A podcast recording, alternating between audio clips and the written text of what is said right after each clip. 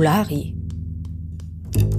Ein Wissenschaftspodcast zur Literatur und Film in der Romania.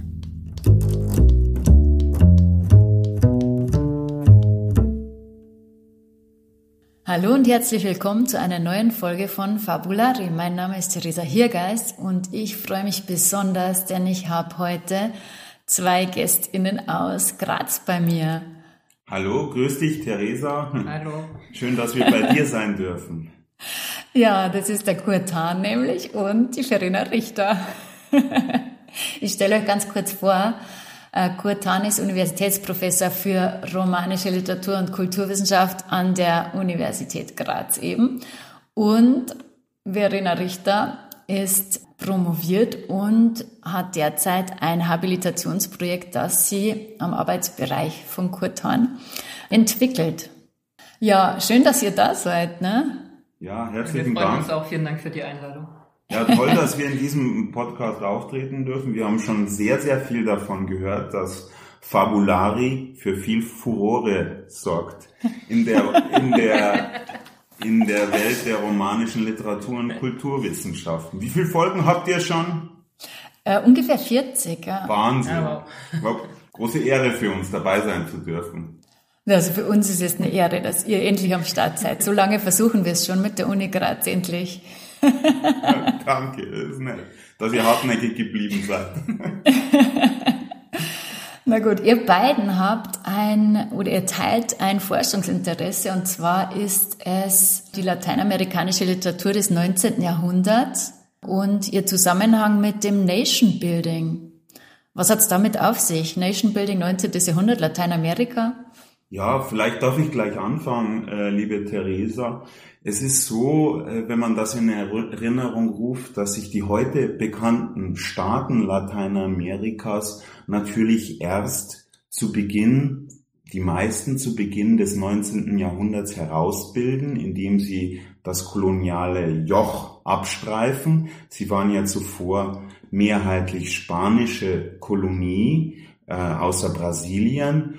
Und es ergeben sich dann oder es, äh, wir haben dann zu tun mit sehr blutigen Unabhängigkeitskämpfen in den ersten Jahrzehnten des 19. Jahrhunderts. Und ab 1810, 1820 äh, setzen dann natürlich politisch nunmehr betrachtet, historisch betrachtet, sehr komplexe, regional sehr verschiedene Herausbildungsprozesse von Nationen von Nationen, die erst zueinander finden müssen, Staatengebilden, Gemeinwesen, die zuvor in dieser Konstellation eigentlich nicht existierten, ein. Und diesen Prozess des Nation Building hat man vielfach historiografisch vor allem in den Blick genommen. Und äh, hier taucht ein Begriff, ein sehr suggestiver Begriff auf, der auch bei uns in den Literatur- und Kulturwissenschaften immer wieder rezipiert und weitergedacht wurde, ist der Begriff der Imagined Community des Politologen Benedict Anderson. Das ist ein sehr suggestiver Terminus, der in verschiedenerlei Hinsicht auch Studien in unserem Bereich befruchtet hat und den man auch im Zusammenhang mit der Forschung über die Literatur des 19. Jahrhunderts in Hispanoamerika sehr häufig gelesen hat. Vielleicht kann man kurz noch äh, dazu sagen, was eine Imagined Community überhaupt impliziert als, als Terminus, als Denkfigur. Eine vorgestellte Gemeinschaft, es wurden auch verschiedene Erweiterungsbegriffe, zum Beispiel wie die Erzählgemeinschaft, daraus entwickelt, ist eine Gemeinschaft, die über große Distanzen hinweg ein Gemeinschaftsgefühl impliziert, das nur auf verbindlichen Narrativen, also Erzählungen, Mythologien, Meinungen, Figuren, Werten basiert und die nicht zwangsläufig in einer territorialen Einheit erfahrbar ist. Denn selbst in der kleinsten Nation, schreibt Anderson einmal, sind ja alle Bürgerinnen und Bürger nicht untereinander bekannt. Dennoch hat man dieses Gefühl, dieses Bewusstsein zu diesem oder jenen Land, also zum Beispiel Österreicherinnen und Österreicher zu sein. Das umfasst ein gewisses Set von Vorstellungen, von Heldinnen und Helden, von eben Narrativen, auf die wir uns alle berufen können, auch Erinnerungsorten im Übrigen. Und dieser Prozess vollzieht sich auch im Laufe des 19. Jahrhunderts in den einzelnen lateinamerikanischen Nationen, die man heute kennt, die sich dann konsolidieren, was aber sicherlich ein sehr wechselvoller, von äh, verschiedenen Erschütterungen, kriegerischen Auseinandersetzungen gekennzeichneter Prozess ist, den man auf keinen Fall linear deuten sollte. Der Weg zur Nation ist in der Tat ein niemals abgeschlossener. Hm, also wenn ich es jetzt richtig verstanden habe, dann ändert sich politisch viel für die lateinamerikanischen Länder im 19. Jahrhundert und daran schließt dann so ein Prozess richtig der Konstruktionsarbeit an, also der Konstruktion einer Identität oder auch der Verhandlung der Auffassung von Gesellschaft, könnte man so sagen? Also ich denke schon, so könnte man es sagen, wenngleich der Begriff der Identität, der kollektiven Identität auch einer ist, den man äh, problematisieren muss weil er in diesem Fall der nationalen Konstruktion immer auch ein exklusiver ist in Lateinamerika. Nicht alle Ethnien, nicht alle sozialen Klassen, also nicht die gesamte Bevölkerung wird immer in dieses nationale Projekt integriert und ich glaube, es dürfte klar sein, dass äh, darunter natürlich vor allem indigene Bevölkerungsgruppen in regional unterschiedlichem Ausmaß leiden. Und ich denke, dass auch diese Problematiken, diese Ungleichheiten, diese Desigualdades, um den spanischen Begriff aufzunehmen, sicherlich in literarischen Texten teilweise nicht implizit, subkutan zur Geltung kommen. Also das sind bei der Herstellung kollektiver Identitäten, die für ein solches Nationalbewusstsein wichtig ist, auch Exklusionsmechanismen immer schon am Werk. Also wenn ich da auch ganz kurz einhaken kann, ich finde es halt auch spannend, sich, ich meine, klar, irgendwie dieser Terminus von Anderson als die vorgestellte Gemeinschaft ist natürlich sehr kollektiv gedacht, aber man kann sich natürlich mhm. auch fragen, okay, von wem wird diese Gemeinschaft eigentlich vorgestellt? Das ist natürlich auch eine Konkurrenz verschiedener Narrative um die Konstruktion letztendlich einer Nation. Und da sieht man eben auch schon letztendlich diese prekäre Situation, in die das Ganze dann hineingerät, weil eben verschiedene Narrative vielleicht auch ineinander weben, sich in Konkurrenz miteinander stehen und natürlich Elitenprojekte halt versus, wie Kurt eben auch gerade gesagt hat, natürlich, was ist eigentlich dieses Gesamt dann letztendlich auch einer Bevölkerung ist. Hm, also so ein komplexer Aushandlungsprozess. Mhm. Wer sind denn jetzt die beteiligten Instanzen oder welche Faktoren spielen bei diesem Nation Building eine Rolle oder welche Ebenen? Naja, wir sind natürlich keine Spezialisten für die Historiographie als solche.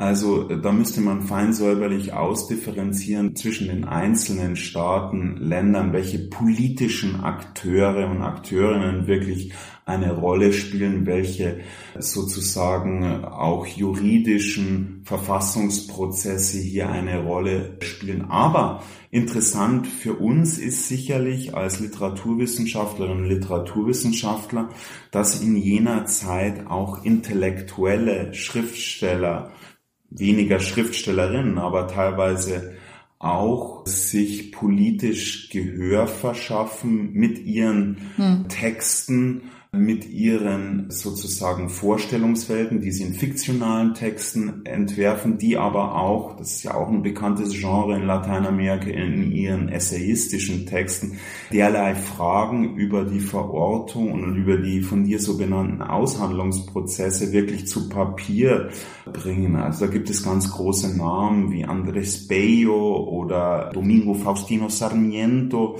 die vielfach essayistische Texte über ihre jeweiligen Staaten und deren teilweise leidvollen Konsolidierungsprozesse bis hin zu einer Nation verfassen. Und man sieht an einzelnen Viten, an einzelnen Figuren, wie hier auch Literatur und Politik Hand in Hand geht, aber auch sehr widersprüchlich geht. Das könnte man, würde aber vielleicht ein bisschen weit führen an der Figur von Sarmiento, der ja dann gegen Ende des 19. Jahrhunderts, eher gegen Ende des auch argentinischer Staatspräsident war, mhm. aber eben auch in den 1840 Jahren sein Facundo, also ein romantisch inspiriertes soziologisches Werk über eine berühmte Caudillo-Figur, über den Facundo geschrieben hat, in, in dem er sozusagen auch eine Mentalitäts- und auch eine geografische Geschichte Argentiniens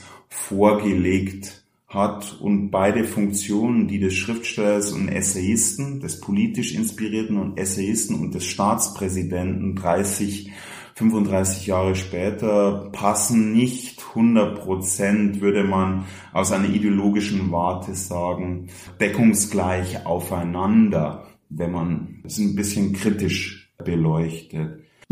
So. Darf ich noch äh, einen Terminus einführen, Gerne. der sehr interessant in dem Zusammenhang ist, das wäre der Begriff, der sehr häufig in literaturwissenschaftlichen Auseinandersetzungen mit dieser Epoche und den da entstehenden Werken gebraucht wird, ist jener der Gründungsfiktionen, der Foundational Fictions. Mhm. Er stammt von Doris Summers, die eine ja sehr wegweisende Studie Anfang der 1990er Jahre verfasst hat über die lateinamerikanische Literatur des 19. Jahrhunderts und eben äh, den Zusammenhang zwischen romanesken Plots einerseits und politischen Entwicklungen andererseits im 19. Jahrhundert herstellt und diese vor allem Romane, aber nicht nur Romane, die im Laufe des 19. Jahrhunderts entstehen, sehr stark als politische Allegorien begreift, die eben den schwierigen Prozess bis hin zu der Gründung, der Ausbildung von nationalen Gemeinschaft sehr äh, differenziert verfolgen. Diese Studie hat wirklich äh, in den letzten 30 Jahren äh, unglaublich viel Resonanz und weitere Forschungsarbeit erzeugt und deswegen wollte ich den Begriff wirklich hier noch erwähnt, mhm. weil es eine sehr einschlägige Quelle ist. Hm, also ihr geht von einer sehr starken Verflochtenheit auch von dem, was politisch oder gesellschaftlich passiert und den literarischen Inszenierungsstrategien irgendwo aus, ne? Ja, also war natürlich mhm. auch eben von Anfang an, also wenn ich eigentlich das Beispiel zum Beispiel eben natürlich Argentinien, Buenos Aires, Rio de la Plata halt nehme, eben von Anfang an natürlich auch Literatur ein Teil dessen war, um, sage ich mal, auch eine nationale Vorstellungswelt letztendlich aufzubauen.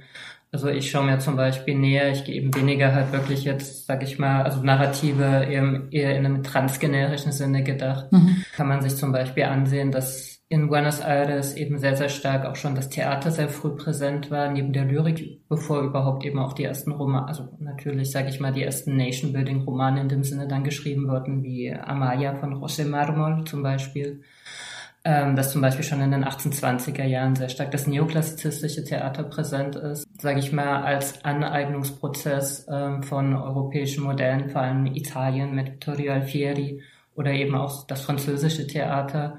Und hier eben wirklich das Theater sehr stark noch im Sinne der Aufklärung eben als, sage ich mal, Instrument, als Mittel, als Medium genutzt wurde, um auch Staatsbürger letztendlich heranzuziehen, um zu sagen, okay, wir transformieren jetzt eigentlich erstmal diese ganzen Untertanen der Vizekönigreiche in Staatsbürger und das Ganze wird zugleich auch mit, ich würde eher sagen, proto-nationalen, sage ich mal, Symbolen auch aufgeladen. Und man darf eben auch nicht vergessen, dass es, es ist gerade in der Anfangszeit der Unabhängigkeit, es sind einfach hochgradig performative Kulturen, die eigentlich ständig in einem konkreten Aushandlungsprozess drinne sind. Was ist jetzt eigentlich, was ist das jetzt für eine neue politische Gemeinschaft? Also muss man noch gar nicht wirklich von Nation sprechen. Das ist dann ein späterer Prozess. Was ist jetzt das Neue eben in Abgrenzung auch zur vorherangegangenen Monarchie letztendlich auch? Und da sieht man eben wirklich diese zentrale Rolle der Lyrik vor allem auch, aber letztendlich auch des Theaters zu sagen, okay, eigentlich wir gehen jetzt ins Theater, das ist natürlich auch Elitenprojekt, wenn man an neoklassizistische Stücke denkt. Und diese Theatergemeinschaft ist natürlich auch irgendwo, wenn man in der Körpermetaphorik auch der Nationenbildung drinne bleibt, ist natürlich auch repräsentiert irgendwie Pass, pro Toto auch diesen Körper der neuen geme politischen Gemeinschaft. Und da ist eben die Rolle des mhm. Theaters auch sehr, sehr eminent. Hm. Und warum gerade das Theater? Also ist es, hängt es damit zusammen, dass man dann wirklich alle Schichten damit erreichen konnte oder welche Art von Theater ist es? Ich würde schon sagen, auf jeden Fall. Also ich sage halt immer, Theater war halt früher wie heute das Kino. es ist natürlich mhm. sehr, es ist einfach audiovisuell und greift auch alle Sinne letztendlich an, was natürlich auch die Literatur in der Zeit letztendlich war. Also wenn man denkt an diese ganzen Leseszenen wo dann eben die Damen in, in Tränen ausgebrochen sind. Das darf ich auch nicht vergessen. Unsere Beziehung letztendlich auch zur Literatur, zum geschriebenen Wort in der Zeit. Aber ich denke im Theater vor allem auch, es gibt da zwei Ebenen. Es gibt das elitäre Theater, das neoklassizistische Theater. Es ist auch ein gemeinschaftlicher Akt der Rezeption letztendlich. Also das ist auch sehr, sehr wichtig. Und es gibt aber tatsächlich auch eben El Teatro Popular, also das volkstümliche Theater mit den Sainetes, mit auch frühen Gaucho, also Gaucho-Theater letztendlich auch. Es ist vor allem sehr prominent, wenn ich am Beispiel eben Rio de la Plata bleibe, Bartolomé Hidalgo mit seinen Dialogos, was jetzt in dem Sinne keine Theaterstücke sind, aber die eben, sage ich mal, ein theatrales Dispositiv anbieten, weil sie eben vorgelesen wurden und damit natürlich auch gemeinschaftliche Rezeption. Und in dieser gemeinschaftlichen Rezeption schaffe ich auch eine, wiederum Pass pro eine Gemeinschaft, die natürlich auf Höheres verweisen kann. Also ich denke da einfach auch Theater als Mittel einfach der Gemeinschaftsbildung, das ist sehr, sehr wichtig.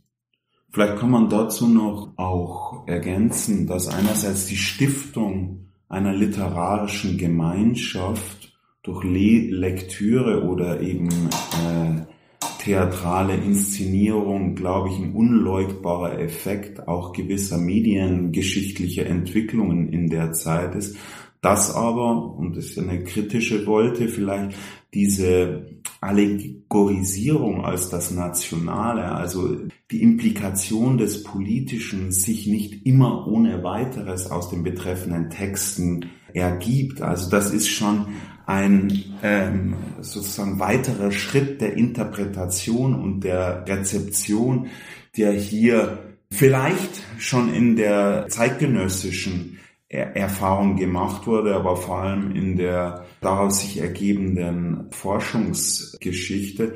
Denn es kommt in diesem Zusammenhang sicherlich auch darauf an, den Begriff des Nationalen natürlich zu, zu problematisieren. Also in unseren Zeiten, wo man natürlich vielfach zu einem transnational, transkulturellen, äh, globalen Denken tendiert, um auch diesen Begriff zu überwinden, wo gleichzeitig natürlich auch so Art äh, Renationalisierungstendenzen im 21. Jahrhundert feststellbar sind. Ja, wollte es gerade sagen. Also es ist eigentlich äh, sehr aktuell, ja, ne, das genau. Thema. Ja. Aber äh, muss man sich dieser Interpretationsschritte sehr bewusst sein? Also der literarische Text, mag es Theater sein oder mag es ein Roman sein, aber im Übrigen auch die Lyrik, die vor allem in der Unabhängigkeitszeit und danach äh, durchaus mit einem sehr patriotischen Gestus annehmen kann. Das sind Fiktionen und literarische Fiktionen offenbaren, um vielleicht einen Begriff von Pierre Bourdieu aufzunehmen, vielfache Brechungseffekte im Hinblick auf das Politische und Soziale, das in sie eingeht. Also das äh, wird nie in unidimensionaler Hinsicht ja wiedergeben in Literatur. Es gibt äh, wiedergegeben in Literatur, also die nationalen Projekte oder die nationalen Konstruktionen, von denen hier die Rede sein kann, können immer auch äh, wieder in widersprüchlicher Hinsicht als Dek Dekonstruktionen sozusagen sich puppen. Und das zeigen auch viele von den berühmtesten äh, lateinamerik hispanoamerikanischen Erzähltexte und vielleicht auch äh, Theaterstücke des äh, 19. Jahrhunderts, weil viele der darin vorhandenen Beziehungen, Liebesgeschichten, Family Plots nicht immer glücklich enden. Also das scheint mir ein mhm. wichtiger Zusammenhang, Notwendigkeit, äh, die Notwendigkeit, das auch gleichzeitig zu problematisieren.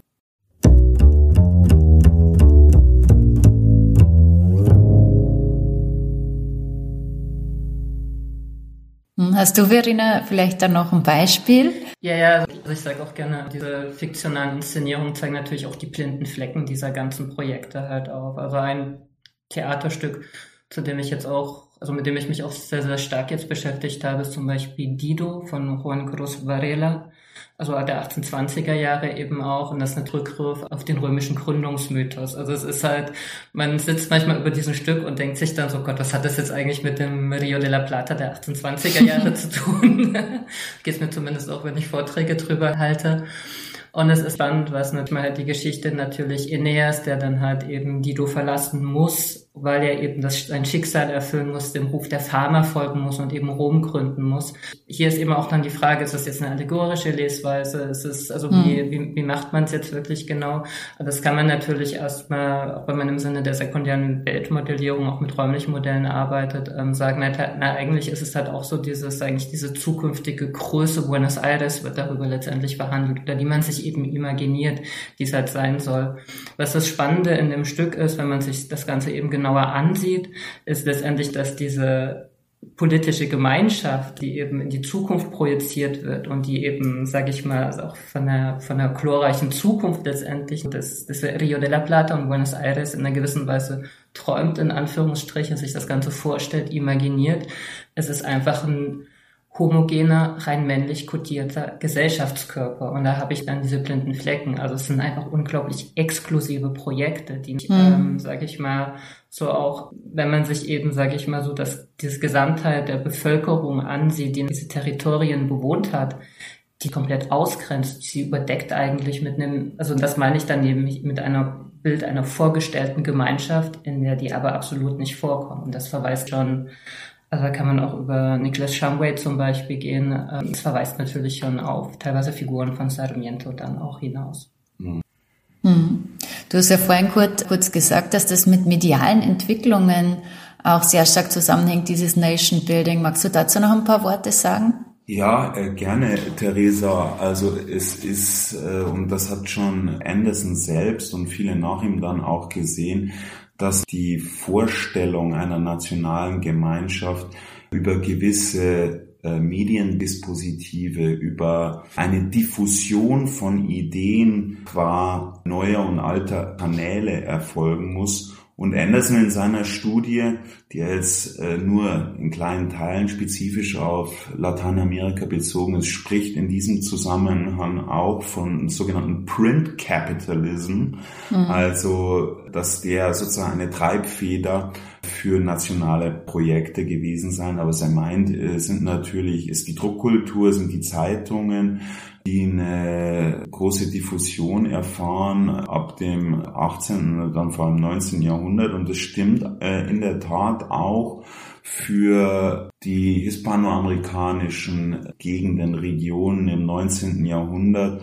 wo natürlich für die Herausbildung, für die Formierung solcher Vorstellungsgemeinschaften ein Medium wie die Zeitung eine große Reichweite entfalten kann, mhm. wenngleich auch hier wieder ein gewisser Einwand, die Alphabetisierungsraten im 19. Jahrhundert sind vor allem in den ersten Jahr, also in der ersten Jahrhunderthälfte noch sehr überschaubar. Ich kann hier keine klaren Zahlen geben, aber es bessert sich natürlich dann auch deutlich. Für uns als Literaturwissenschaftlerinnen und Literaturwissenschaftler entstehen sekundäre Dispositive daraus, die sehr interessant sind, wie zum Beispiel der aus Frankreich kommende Feuilleton-Roman, der auch in Lateinamerika ab 1840er Jahren sich großer Beliebtheit erfreut. Und man sieht wirklich, dass etliche Texte dann auch in Fortsetzungsfolgen in großen Tageszeitungen ab der Jahrhundertmitte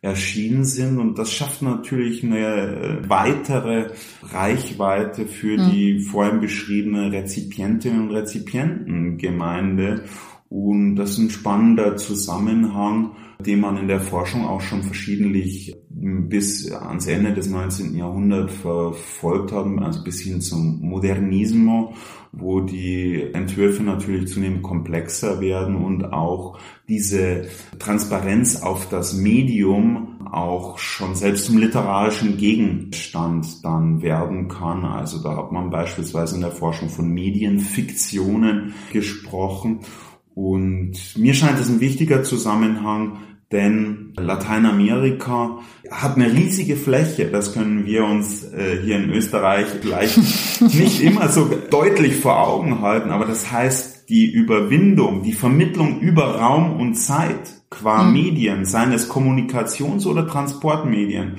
ist eben ein grundlegender Faktor, um Semantiken, um Meinungen, ja auch Ideologien, um Narrative, um auch äh, die Präsenz von gewissen Figuren allererst herzustellen. Deswegen scheint mir auch in unserem Diskussionszusammenhang der Aspekt dieser Mediengeschichte ein sehr wichtiger und interessanter. Also wenn mhm. ich da auch noch mal ganz kurz, also ist ja gerade auch zum Beispiel eben schon Anfang des 19. Jahrhunderts, was ich vorhin schon erwähnt hatte, diese Dialogos zum Beispiel, also die gibt's halt von Hidalgo, die gibt's auch von anderen Autoren, die zirkulieren zum Beispiel auch in Mexiko auf jeden Fall. Und die werden auch entweder über Flugblätter verbreitet oder eben auch über die Zeitung letztendlich. Und da kann dann, gehen dann natürlich dann eben auch, also werden einfach wirklich haben ein weiteres Verbreitungsspektrum letztendlich auch. Und natürlich die Lyrik genauso, die auch in den Zeitungen abgedruckt wird. Ja, aber auch in der Erzählliteratur, also die ersten Beispiele so des sogenannten äh, lateinamerikanischen Romans, da gibt es sicherlich jetzt viel Kontroverse in der Forschung, aber wenn wir einen Text wie El Periquillo Sarmiento, also aus den 1810er Jahren in Mexiko nehmen, der von einem sehr umtriebigen Journalisten, nämlich äh, Lizardi, verfasst worden ist, also ein medienbewusster äh, Text schon per se ist. Aber wenn wir noch weiter zurückgehen, das habe ich von meinem ehemaligen Chef Christian Wehr erfahren. Grüße gehen raus.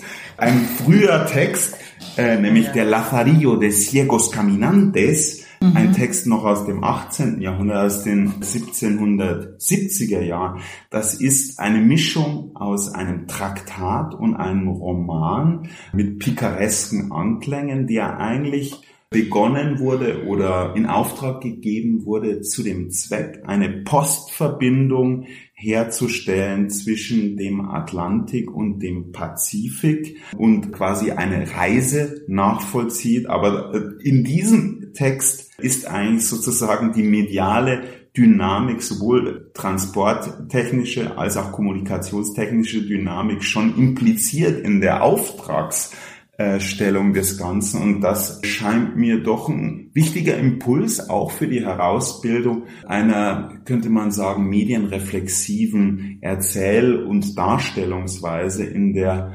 lateinamerikanischen Literatur, die ja keineswegs auf das 19. Jahrhundert beschränkt bleiben wird. Hm.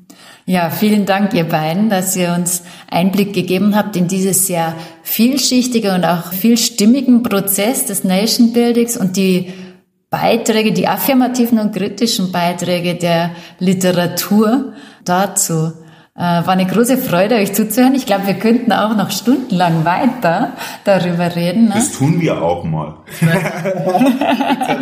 Es war eine riesen ich weiß nicht, ob die Zuhörer von Fabula so viel Geduld haben. es hat riesig Spaß gemacht, bei euch zu sein und äh, im Podcast mitwirken zu dürfen. Herzlichen Dank, dass du an uns gedacht hast. Vielen herzlichen Dank. Danke an euch und bis zum nächsten Mal bei Fabulari.